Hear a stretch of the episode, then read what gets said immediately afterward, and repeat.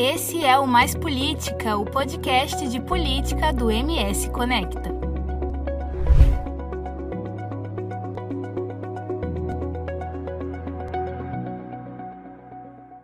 Olá pessoal, meu nome é Wendel Reis e esse podcast Mais Política, um espaço para que você conheça um pouco mais sobre o que pensa quem lidera a cena política aqui em Mato Grosso do Sul. De direita, de centro, de esquerda, ele representa você. Nesse espaço aqui você pode conhecer um pouco mais sobre o que pensa e o que faz. O Mais Política é um oferecimento de Parque Office, seu sucesso é o nosso sucesso. Toda Skin é a marca do coração da sua casa. E Tech, o tempo todo cuidando do seu tempo. Faculdade Instead, você no centro. Boibras, excelência em todos os pontos. E Brandfield, agência criativa.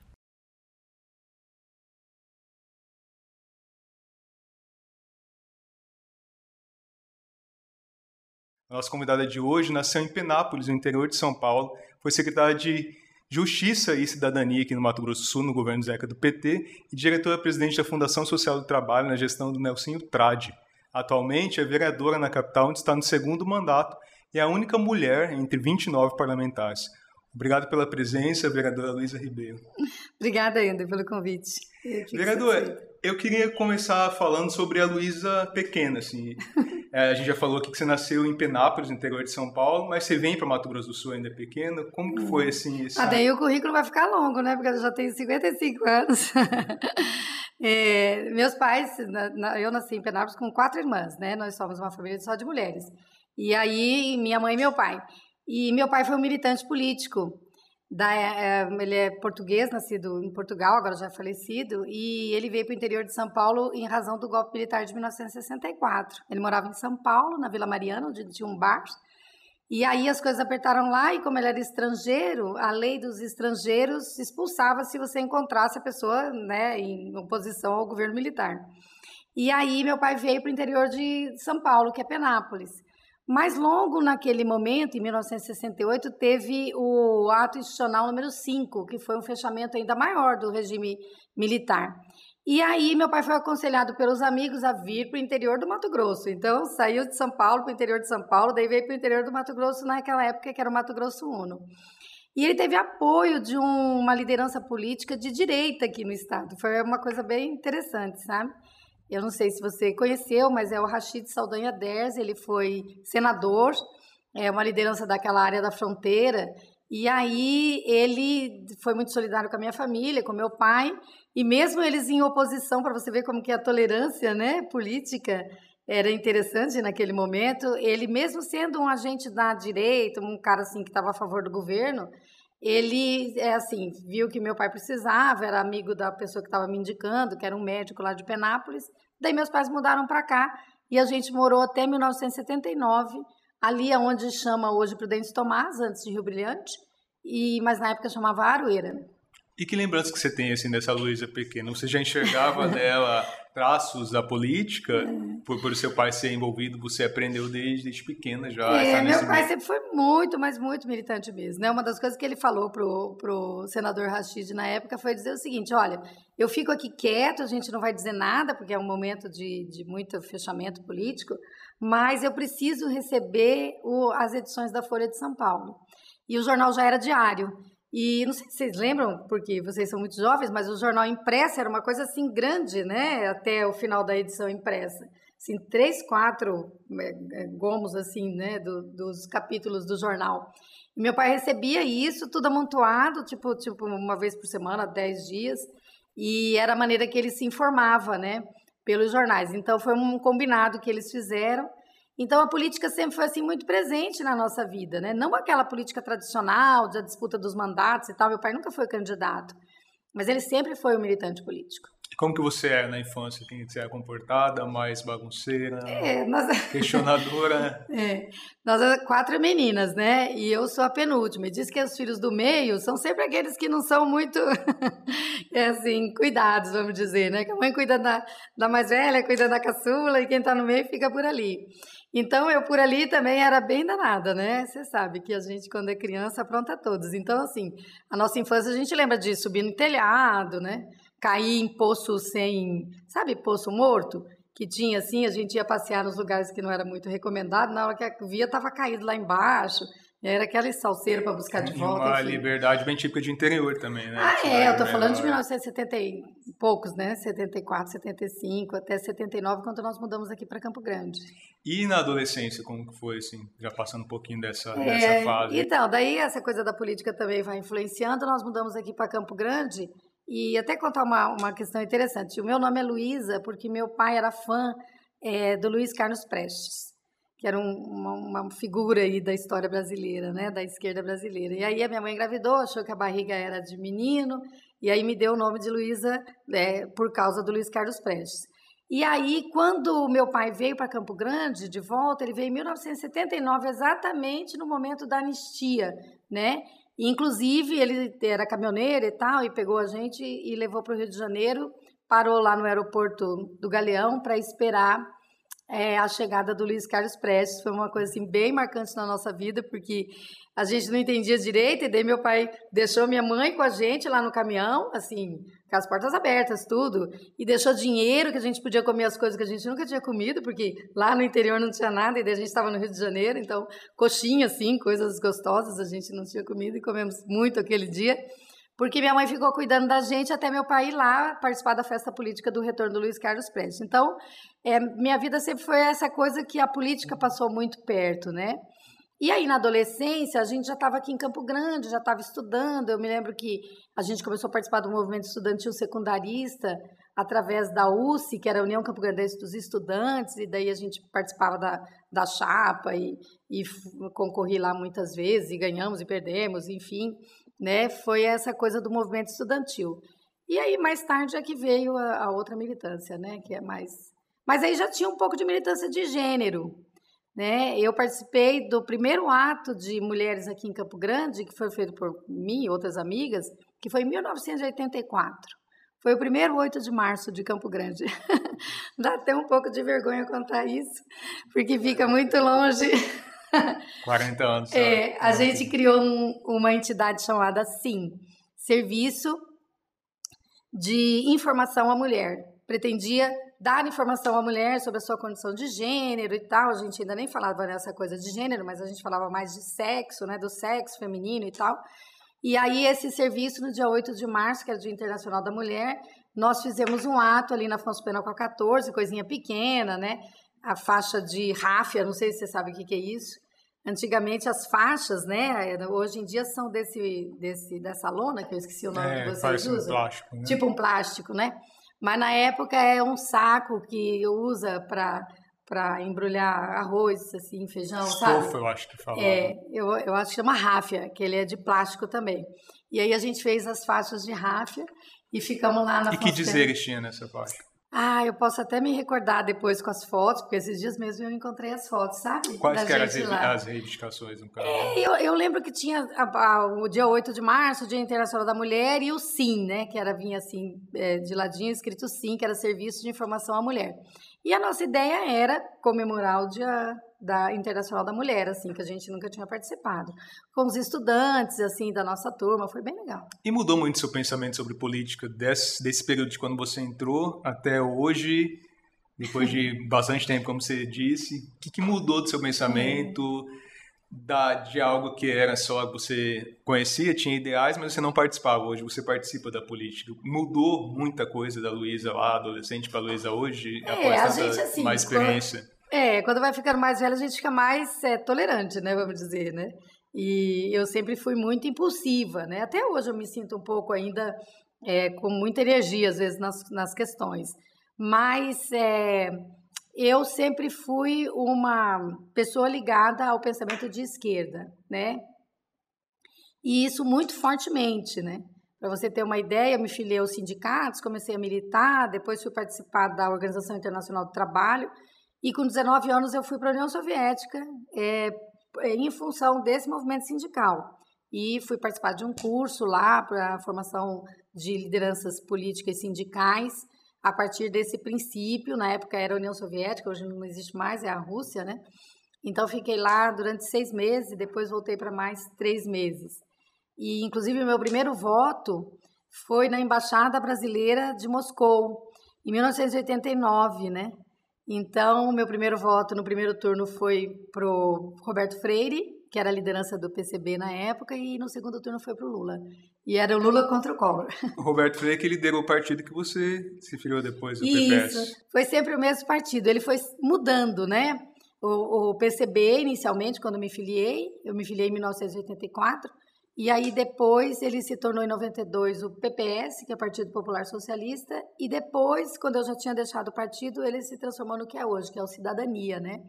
Mas assim, o partido tem, tem uma contribuição muito bonita na política brasileira, é, na democracia, na construção da nossa ideia né, de, de sociedade mais plural, é, mas também o tempo né, é, foi desgastando aquela ideia e hoje o Cidadania já não, não é mais um partido que se identifica com os valores do socialismo, por exemplo. E você acha que mudou um pouco, muito a forma de fazer política daquela época para hoje? Ah, mudou, né? As eleições eram uma coisa completamente diferente do que é hoje, né? A gente tinha de comício com show de dupla sertaneja e, e, e tal, né? A gente fazia reunião com churrasco, com comida, com arroz carreteiro, com é, cachorro quente, né? E hoje em dia não, é só o debate político, né? O veículo de comunicação também, né? Nossa, quanta inovação! É, antes a gente fazia só o panfleto, né?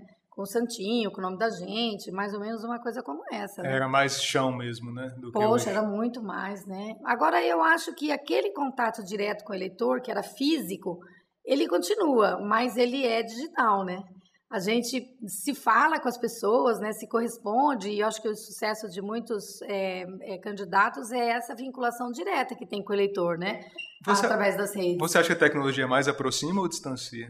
Porque você está tá dizendo que consegue falar diariamente é. também, chegar onde você não poderia chegar. E você acha que tem também essa questão de distanciar também? De, de ter produto fabricado também? Hoje em dia é muito mais fácil você fazer uma montagem, criar um personagem. É, mas isso sempre teve. Eu acho que aproxima. A resposta eu acho que é aproxima. Eu, eu gosto muito das redes sociais, eu acho elas fundamentais. Eu tenho amigos que na hora que eu vejo fisicamente nem imaginava que era aquilo, né? Porque a gente só se fala por ali, mas você gosta das pessoas, você cria um afeto, né? Ou desafeto, né? Mas eu acho que as relações nas redes sociais são muito interessantes. Eu gosto. Agora, esse personagem na política sempre existiu. Eu vou lembrar, assim, por exemplo, o Maurício Picarelli, que ainda hoje está, de alguma forma, com alguma influência na política. Ele, quando chegou aqui, ele era um personagem da televisão, do rádio. Então, assim, uma leva de gente foi eleita pelo rádio, né? É, médico ginecologista. Não tinha uma época que todo médico ginecologista se elegia, né? Então, assim, vai mudando, né? E agora tem essa coisa do blogueiro, da blogueira, né?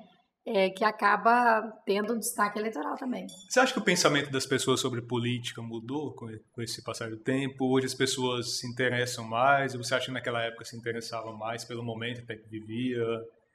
Como que você, uma comparação desse período aí com hoje, você acha que as pessoas estão mais interessadas ou menos politizadas?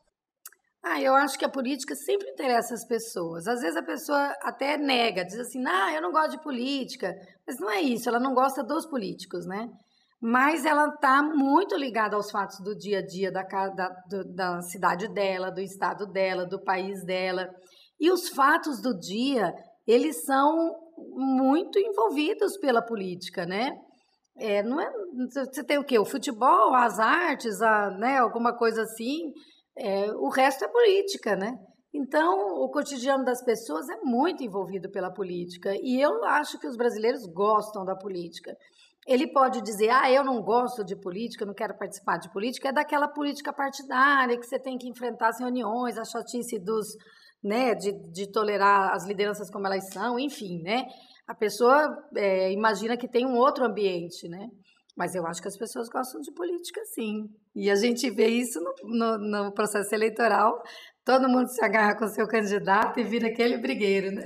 Você, você falou, é. comentou até aqui do PPS, do PT. Você mudou de um partido que por vezes até foi adversário do PT uhum, em algumas ocasiões. Foi. E você, o que você acha que mudou? O partido mudou ou você mudou um pouquinho para hoje estar no PT? Que, que, que mudança você é, considera? É, eu sempre fui muito companheira do, dos companheiros do PT, vamos dizer, né? Aqui em Mato Grosso do Sul, a nossa trajetória sempre foi muito perto, né? teve alguns espaçamentos de, de, que se nos distanciamos dos projetos, mas grande parte da nossa militância foi conjunta, né? Então, assim, antes do Zeca do PT ganhar as eleições de 98, nós tínhamos feito um projeto de quase 10 anos de eleições sucessivas com os nossos partidos coligados, né? Então, a gente tinha sempre uma proximidade muito forte, né? E eu fui muito, assim, criada com algumas personalidades que estão na militância da política até hoje. Por exemplo, o Vander Lobé, né? Que a gente tem mais ou menos a mesma idade. Gente, a gente era um molequinho aí fazendo. Ele fazia política sindical nos bancários, sabe? O Zeca não, já era mais velho, mas, então não era da nossa turma, né? Mas sempre foi um cara da militância, né? Valdir Neves, que hoje é tesoureiro que é do Tribunal de Contas, conselheiro do Tribunal de Contas, também a gente teve uma militância muito que próxima. Que surgiu desse mesmo movimento da... Desses movimentos da aí. União da Estudantil, né? É, estudantil. O presidente do Tribunal de Justiça do Mato Grosso do Sul, o Sérgio Martins, que hoje se coloca como uma pessoa de direita, né? Eu acho que até na qualidade de presidente do, do tribunal nem deveria se colocar. Mas ele era MR8. Quando eu era do PCB jovem, ele estava nas ruas levantando bandeira e tal de um movimento chamado Movimento Revolucionário 8 de Maio, entendeu? Então, assim, é, fez uma militância na esquerda também, né? Enfim. Aproveitando que a gente falou dessa aproximação e do Zeca do PT, depois você vem a ser secretária do Zeca do PT no governo. Eu queria saber, se a gente está até na semana, no mês que se comemora o Dia Internacional da Mulher, eu queria que você falasse um pouco sobre essa questão de assumir essa função de secretária de Justiça numa época, há que 20 anos mais ou menos atrás, como que era? Existia o machismo? Era pior o machismo naquela época do que é hoje? Eu queria que você faça um pouquinho sobre essa experiência sua. Bem, eu acho que o machismo é muito forte ainda. Eu não sei assim essa dimensão agora que você me pergunta se era mais forte o machismo. Você enfrenta as mesmas coisas que você enfrentava naquela época, hoje ainda? Como que é essa... ah, As pessoas já tratavam o machismo, condenando o machismo, como pelo menos tentam condenar hoje? Ou... Não, hoje a gente tem mais consciência, né? Hoje as pessoas identificam uma conduta como uma conduta machista ou uma conduta não machista, vamos dizer, né? Não sexista e tal. Naquela época era mais velado mesmo, né? Ah, isso é natural, isso é assim mesmo, né? E eu tinha um, pouca idade, eu tinha uns 30 e poucos anos, sabe? Quando eu fui secretária. Então, eu, eu realmente enfrentei um pouco desse machismo, mas muito geracional. Porque até hoje, né, quem é jovem alcança um posto importante sofre umas dificuldades aí para se colocar, né? Então era muito mais preconceito em relação à idade, dizer que era muito nova para ser secretária é. de justiça do que com a questão de. É, de eu acho que a, a, o preconceito geracional ele é muito forte, né? Quando você entra numa instituição que o jovem está no comando, né? Ele sofre bastante para, enfim, né, liderar aquele grupo e tal.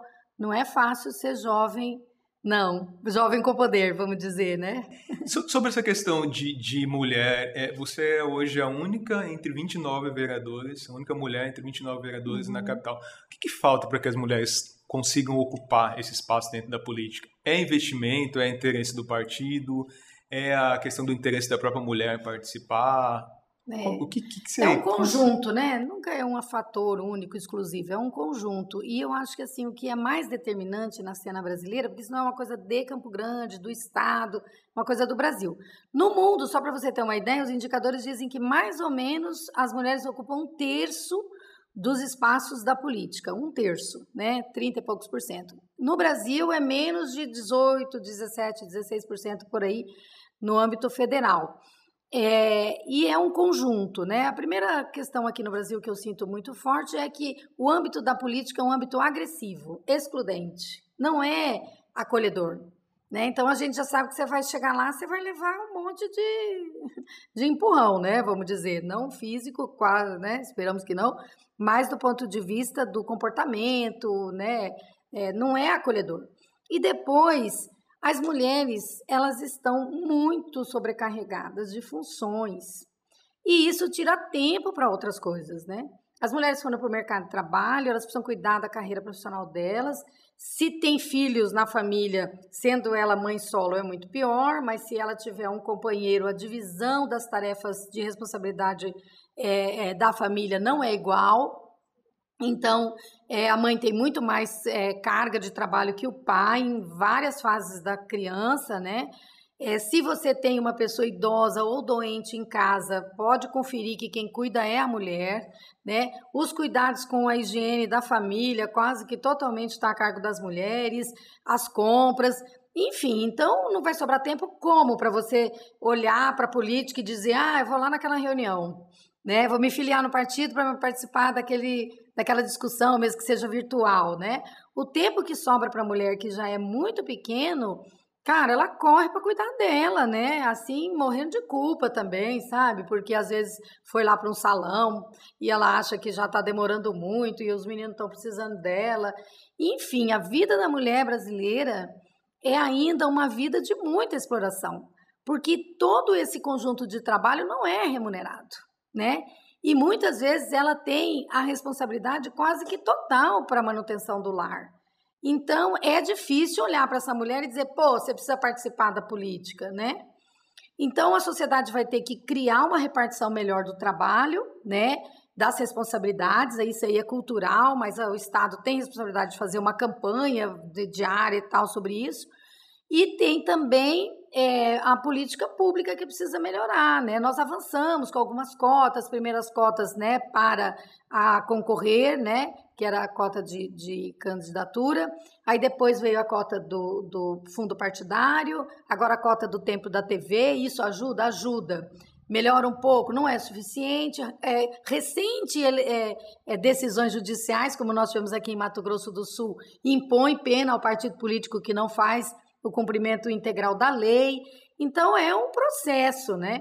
Agora, não é um processo que a gente possa depositar na mulher, de novo, a responsabilidade pela não participação política. Parece que tudo hoje em dia é, acaba não adiantando ainda, né? Porque se você for pois ver é. em Campo Grande, de 29, uma mulher na Assembleia, de 24, duas, duas mulheres. mulheres né? Talvez fosse a hora de ter uma lei que fixasse ali um mínimo de é. garantia de, de participação é. da mulher, de, de, mandato mesmo, de é. 30% dever ser pelo menos, porque as mulheres hoje têm maioria, inclusive no eleitorado, e deveria ter garantido por lei que 30% é. pelo menos fosse mulher. Então, tem essa discussão há muito tempo, e o PT é um dos que sustenta é, alguns têm alguns projetos de lei já no, no, Congresso Nacional que sustenta a proposta da paridade na ocupação das vagas. Então a gente teria quase duas eleições. E como é tudo eletrônico, né? É mais fácil. Então, assim, ficariam garantidas 50% das vagas para as mulheres e 50% de vagas para os homens, numa eleição que a disputa seria, então, diferente. É igual a proporcionalidade dos partidos políticos, então é possível fazer. E aí nós somos defensores dessa alternativa, pelo menos por um tempo, até que a gente consiga fazer com que essa forçação de barra, né, construa lideranças, consolide participação política da mulher, enfim, né? Mas é muito importante. Você foi vereadora num período bem mais conturbado da vida política aqui em Campo Grande, na gestão do Alcides Bernal, e hoje você volta em outro partido, numa outra composição. Você vê muita diferença daquela época, daquele mandato para esse agora? Você, tá, ah, você começou esse segundo, é, é. é diferente, né? Mas serviu como experiência também, foi seu primeiro mandato eletivo naquela época, é. assim. Eu queria que você contasse um pouco dessa experiência e de como está sendo voltar agora à Câmara, é. depois de é, seis como anos. Como toda experiência, pelo menos assim, para mim, teve coisa boa, né? Foi, foi assim, de alguma maneira favorável para o meu processo político, mas foi muito doído também, né? Porque a gente teve um momento na cidade que, que balançou as estruturas. Nós nunca tivemos uma cassação de um mandatário, né?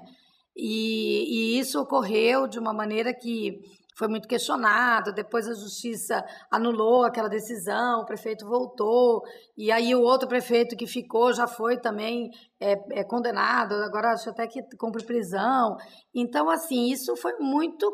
para sair tudo isso de fato, para quem estava lá no dia a dia da Câmara, foram CPIs, foram audiências, foram reuniões, foram sessões tensas, né?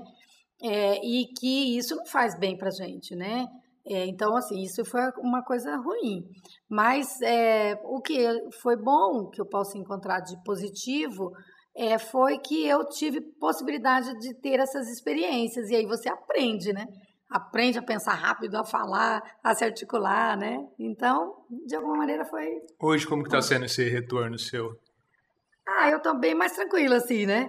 E já conheço a Câmara, já conheço o trabalho parlamentar, é, muitos colegas eu já conheço que estão ali, né? O vereador Ayrton Araújo, meu companheiro de bancada do PT, já estava lá conosco. O presidente da Câmara, eu tenho ótima relação com o Carlão, porque ele é uma personalidade política interessante, né?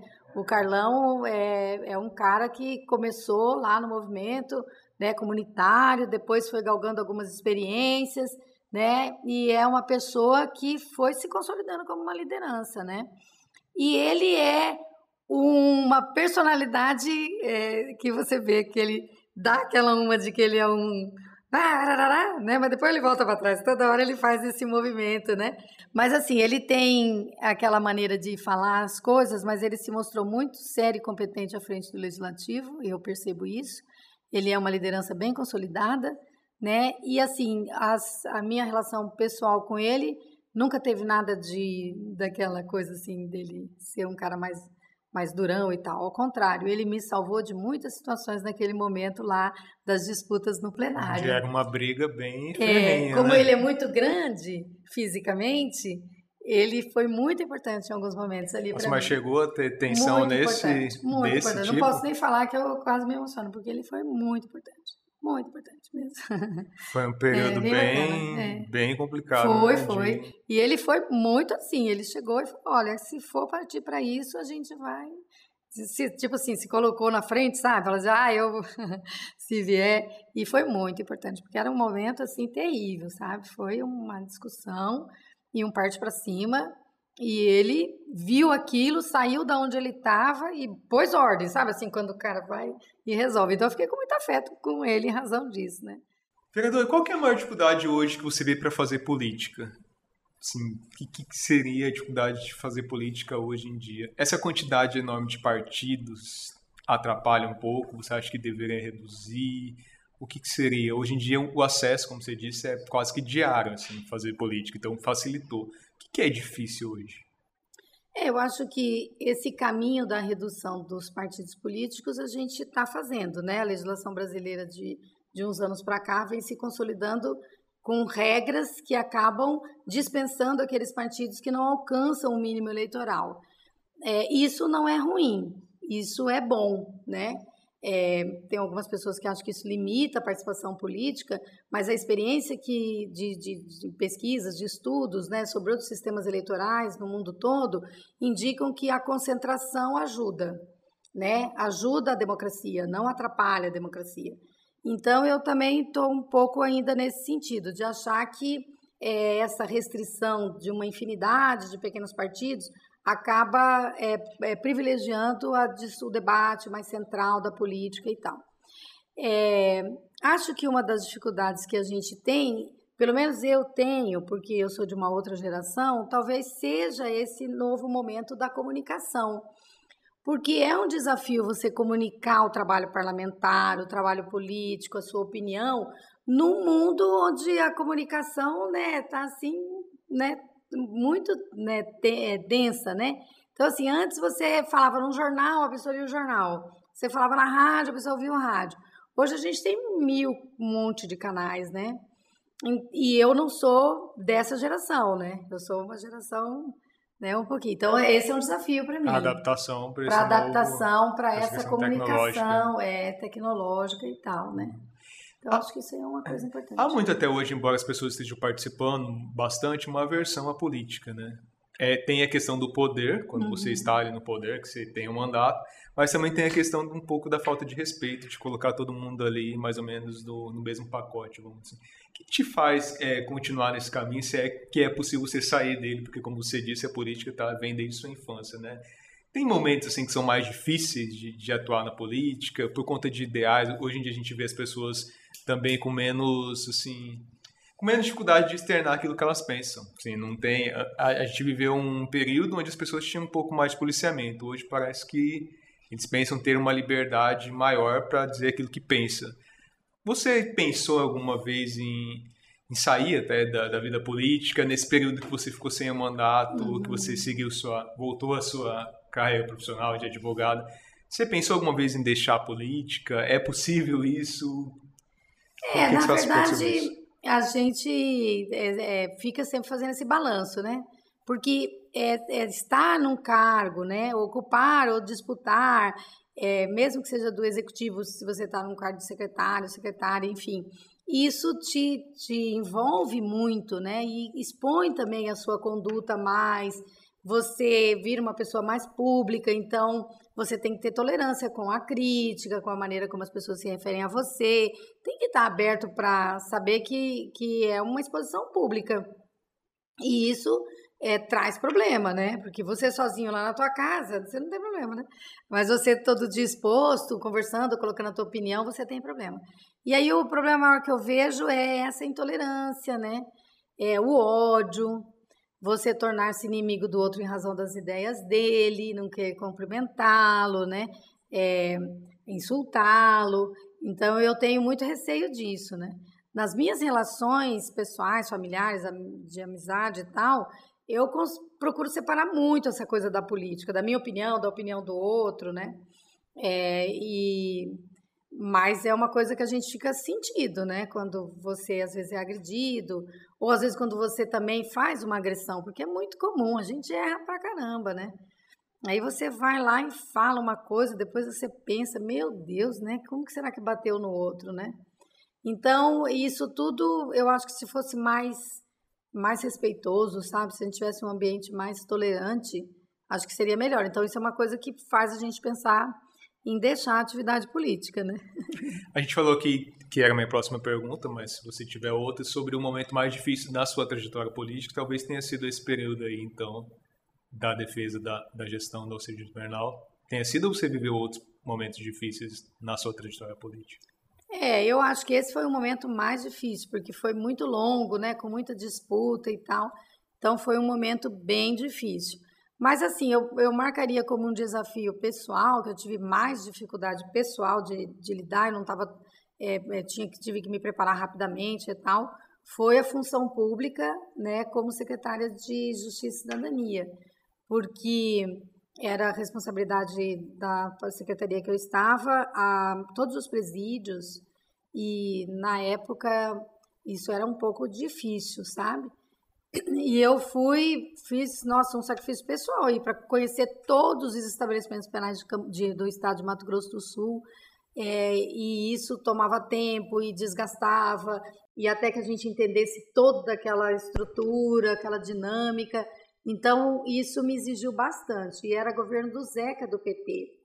Assim, nunca tínhamos tido um, um governador do PT, e na presidência da República o Lula ainda não era presidente, não tinha se elegido, né? Então, é, havia muito preconceito também da sociedade aqui com o PT e a gente tinha que dar resultado. Então, nossa, trabalhava de manhã, de tarde, de noite, de sábado, domingo, todos os dias, para conseguir chegar um pouco mais próximo daquilo que era a expectativa das pessoas, né? Então, esse período foi um período que me marcou bastante também. E o que te mais emocionou assim, na sua trajetória política? Imagino que você teve muitos momentos, mas de, de conquistas assim para as pessoas, que, que você, você tem algum momento, alguma coisa que te recorde, te traga uma recordação assim, mais forte? É, eu acho assim, eu, eu também sou muito emotiva, né? E foi muito bacana a posse do Zeca, sabe? Eu estava num momento assim de, né, a gente vinha de um, um, segundo turno disputadíssimo com o PSDB na época, até meu amigo hoje, Ricardo Baixa, né? E a Jucimara, que são um casal muito bacana. E, e aí a gente foi para a posse do, do Zeca e ele fez uma posse diferente, fez lá no Palácio Popular da Cultura, mas convidou a aquela violonista que nós colocamos a frase, a Helena Meirelles, para tocar. E a Helena estava, né, assim, bem famosa nacionalmente. Não sei se conheceu ela, uma velhinha, coisa bonitinha. E ela fez a, a música paraguaia Claro, né? Ali o, o, o cerimonial já tinha meio que pensado essa coisa. E o Zeca dançou com a Gilda.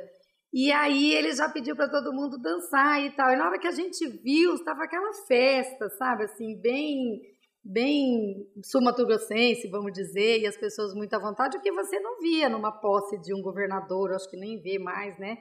Então foi um momento que todo mundo ficou muito emocionado, sabe? Foi muito legal. E ela segurou o som lá para tocar para todo mundo, foi bem legal. Quem, quem, que é? Você consegue definir quem é a política, Luísa Ribeiro, dentro dessa sua trajetória toda assim na política? Que definição você faz na sua atuação? Quem que é ah, Luísa Ribeiro, política? Sei lá, é muito difícil a gente fazer uma, uma, uma autodescrição, né? Que características você enxerga como principais sua, na sua atuação? É, assim, não quero também ficar naquela coisa do, do chavão, mas não posso deixar de dizer o que eu penso mesmo, assim, da minha vida, né? É, sabe, tô nesse negócio há tanto tempo e com poucos privilégios, vamos dizer, porque não é muito privilégio você ser uma vereadora, né? É um espaço de poder pequeno e com muito sacrifício que você alcança, né? Mas eu tô nisso para tentar transformar alguma coisa, sabe? Porque, é, por exemplo, hoje né, aqui em Campo Grande a gente tem situações gravíssimas, né? A gente falta sala de aula para criança, cara, isso é inaceitável. Né? Assim, para creche, que são bem os pequenininhos, né? até os três anos de idade, mas falta vaga para quatro e cinco anos, falta vaga para o ensino fundamental. Tem diretora de escola que nem hoje foi lá no plenário, uma professora para me dizer, Luísa, a gente vai fazer um bingo, sei lá o quê, porque tá tudo sujo lá, o parquinho tá quebrado, a quadra tá suja, não tem dinheiro, a professora não tem como fazer. E aí, sabe? É isso que a gente quer para uma cidade como a nossa, todo mundo paga imposto, sabe? Direitinho, né? É um, um sacrifício para a gente pagar os impostos. E aí você vê uma administração que não dá conta dos mínimos, né?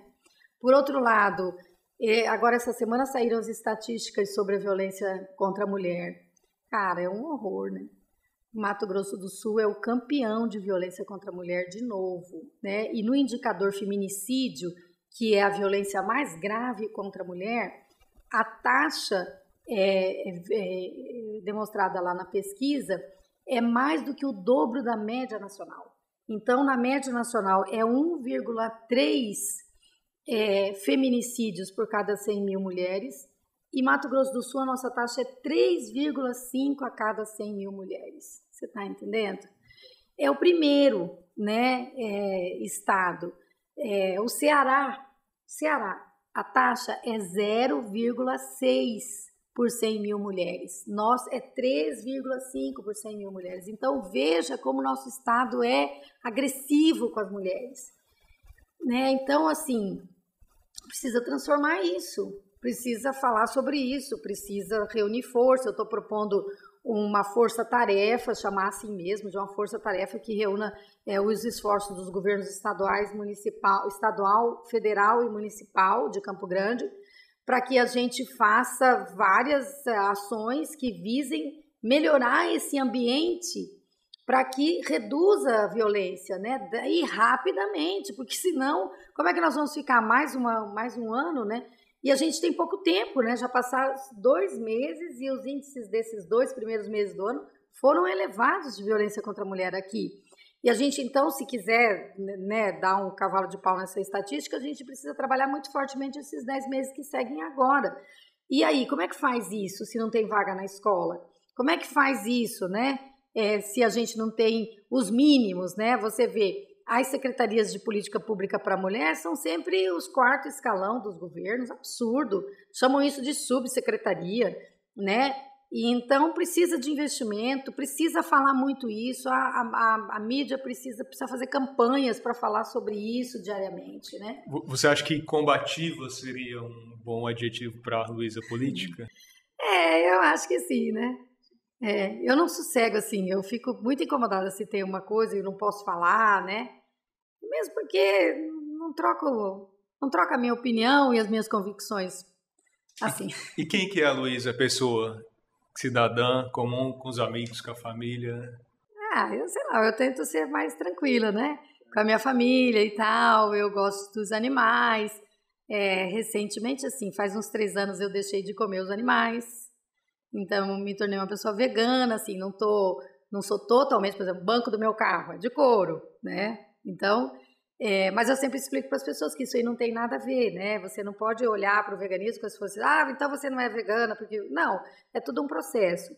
Eu acho que a gente tem uma relação com os animais de muita crueldade, né? Porque a gente se convenceu de que o, o ser humano é superior aos outros animais, e isso não é verdade, né? Isso é um desvio do nosso, nosso entendimento.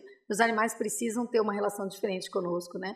Então eu tenho trabalhado muito isso, gosto, gosto de fazer atividade física, né? Gosto de me divertir com as pessoas, enfim. Qual que você avalia? Eu, vi que você tem uma, um pouco de dificuldade, todos nós temos quando é para falar de si mesmo, né? Uhum. Mas que qualidade você vê sua assim como principal que você mais gosta? Eu acho assim, eu gosto de força. Assim, eu, vai fazer o supermercado. Eu já quero pegar as sacolas que tem mais peso, porque eu gosto daquele prazer de dizer, nossa, sou forte, sabe? Aquela coisa assim, de, ah, eu aguento, né? Então, é, eu acho que essa característica me ajuda. Porque daí eu tenho energia, né? Porque a gente precisa de energia para resolver os, os, problemas, né? Então a pessoa fala assim: ah, precisa cuidar da fulana que vai ficar no hospital, não pode dormir. Eu falo: ah, então eu posso ir, porque eu vou aguentar ficar. Então isso me dá uma certa satisfação pessoal, tipo, eu me senti forte, é uma coisa que, que me agrada. Você é muito competitiva? Sou, sou um pouco competitiva, né? E até tenho que me corrigir, porque às vezes a gente atravessa, né? a opinião do outro, né? Mas às vezes até na, no gosto né, musical. Né? A pessoa fala que gosta de jazz, você fica, ah, mas é porque você nunca ouviu um pagode bom, né? Você tá maluco, que o samba é muito melhor e tal, né? Então, Big Brother, cara, assisto, adoro, voto, faço campanha. Porque você gosta dessa questão da, de conhecer as pessoas, de comportamento? Ah, sim, gosto muito, claro, né? E gosto dessas coisas que são divertidas, que movem a gente, sabe? O que você acha que você precisa melhorar um pouco? Nossa, a lista é enorme. preciso melhorar muito. É. Né? Essa tolerância, por exemplo, eu preciso melhorar, né? É, a gente precisa ter mais tempo para estudar, porque são tantas abordagens diferentes sobre várias coisas e que a gente às vezes pega um caminho que não tem nada a ver. Então, ouvir as pessoas que sabem mais que a gente, isso é estudar, né? Seja ouvir um podcast, seja ouvir ler um livro ou participar de uma palestra, né? Você fica muito mais preparado. Então, é uma coisa que eu sinto que eu preciso mais, né? Em vários aspectos da vida, né? Não só no, na, na, questão política, mas em, nos outros aspectos. Se eu tivesse mais é, disciplina, eu acho que eu ia ficar mais satisfeita com isso. Então eu mudaria isso, né? Você tem, você tem dizer para mim um ídolo seu? Nossa, tem tantos ídolos. São bastante? Mais de um, então, Ixi, se você quiser tenho citar. Tem muitos ídolos. Eu, eu sou corintiana, tenho um monte de ídolos.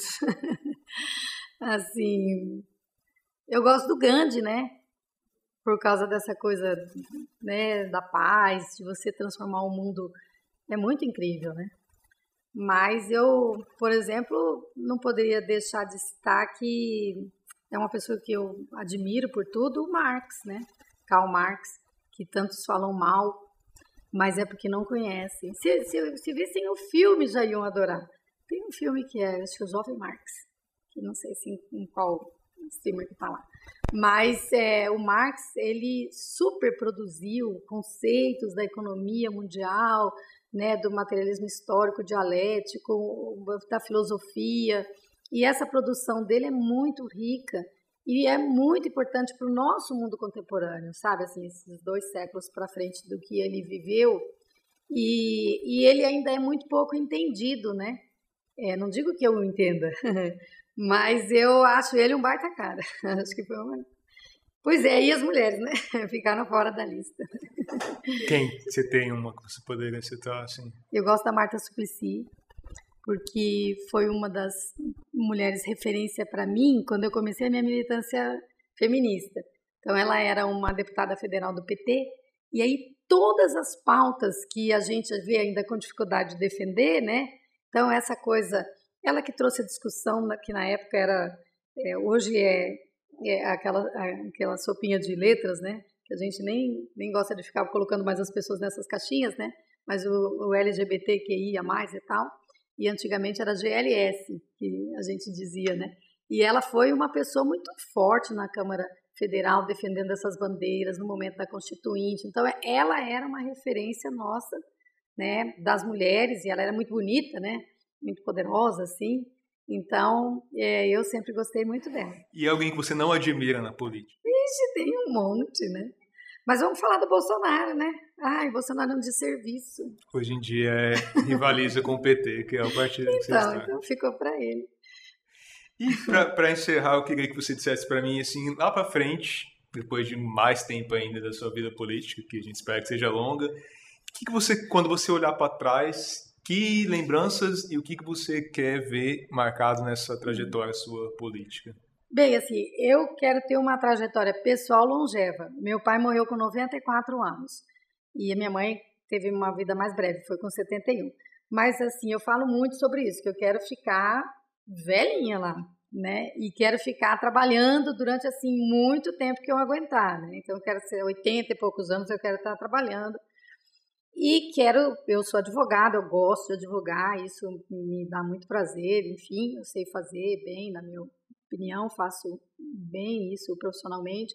Então, quero estar advogando quando estiver velhinha, mas quero estar na militância também, na rua, carregando bandeira, qual a tarefa que me derem, né? E se for na, na trajetória eleitoral, por exemplo, né? Eu gosto muito do poder local, então eu gosto dessa coisa do, do mandato do vereador, porque acho que a gente consegue transformar bastante, né? Você vê, assim, às vezes o deputado federal e tal tem uma iniciativa, mas não é ele que faz a iniciativa, não é ele que faz aprovar a lei, é muito difícil, são muitos né, é, interesses, o Brasil é enorme, o Congresso é enorme, né? É quase 600 pessoas pensando ao mesmo tempo, votando as matérias. E assim, quando você vem para o poder local, é, a tua intervenção é mais consequente, né? Então, eu gosto da militância mais local mesmo, né? E o que você espera ver e enxergar quando você olhar para essa Luísa? Que, que, marcas seriam? A Luísa foi alguém que deixou essa referência. Que referência que você gostaria que fosse? Ah, eu quero que as pessoas lembrem de mim como uma pessoa honesta, sei lá, né? é tão difícil a gente falar sobre isso, mas sei lá, que eu ajudei ao fazer um, um, debate, que eu defendi as liberdades, isso me incomoda muito, sabe? É, onde já se viu um ser humano ter que ficar é, respondendo sobre as suas condutas pessoais, sabe? Hoje o nosso vereador chorou na tribuna, não sei se você estava, né? Por causa da morte do Dan, que foi essa semana. E ele tem um filho gay e ele foi lá para a tribuna para dizer isso. Mas eu sei o que é o sofrimento de ter um filho gay numa cidade agressiva como essa, né? Então eu quero ser lembrada por uma pessoa que na militância não transigiu sobre os valores da liberdade, da democracia, da intensa participação, né, do direito dos mais fracos, dos mais pobres, né? Porque pelo amor de Deus, a gente precisa enfrentar um valor fundamental que é a igualdade, né? A equidade, mas assim, a gente precisa acabar com esse mundo aonde tem tanta diferença social, sabe? Eu sou daquelas que acha que a gente tem que reduzir para é, acabar mesmo com qualquer abismo, né? Mas qualquer degrau que a gente diminua, né, a diferença entre as pessoas, especialmente do ponto de vista econômico, né? O que é uma família? Passar a vida inteira para ter uma casa própria. Aí a casa própria que você tem é uma casinha pequenininha que não te dá conforto nenhum. Sabe, para você estudar um filho é um, um sacrifício, para você ter o conforto de andar num carro. Gente, para que isso? Para sustentar meia dúzia de grandes capitalistas do mundo que a gente nem sabe quem são? Não é? Porque as marcas que nós consumimos e pagamos caríssimo aí é para sustentar o lucro exorbitante de meia dúzia de arquibilionários do mundo não é? à custa de, da miséria, de muita, da, do sofrimento de muita gente. E eu acredito que a existência da gente aqui, essa existência material, precisa ser confortável para todo mundo, né? Então, quero ser lembrada como uma pessoa que lutou pelas, contra as desigualdades, né? Pelas liberdades, por um mundo melhor, mais justos, inclusive, com os animais, né? Verdade. Nós então encerramos por aqui. Vereador, agradeço muito a sua participação, para que as pessoas conheçam um pouco mais quem é a Luísa, o que pensa. E a gente volta então no próximo programa com o próximo convidado para que você conheça e saiba o que pensam as pessoas que representam você e a importância dessa participação na vida política aqui, na transformação não só da capital como do estado. Até o próximo programa. Obrigada.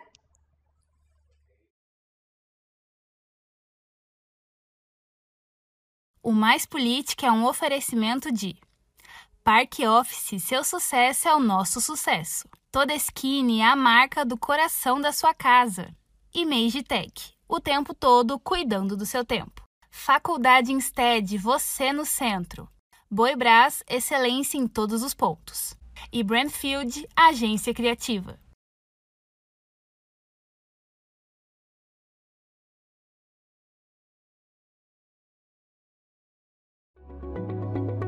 Esse é o Mais Política, o podcast de política do MS Conecta.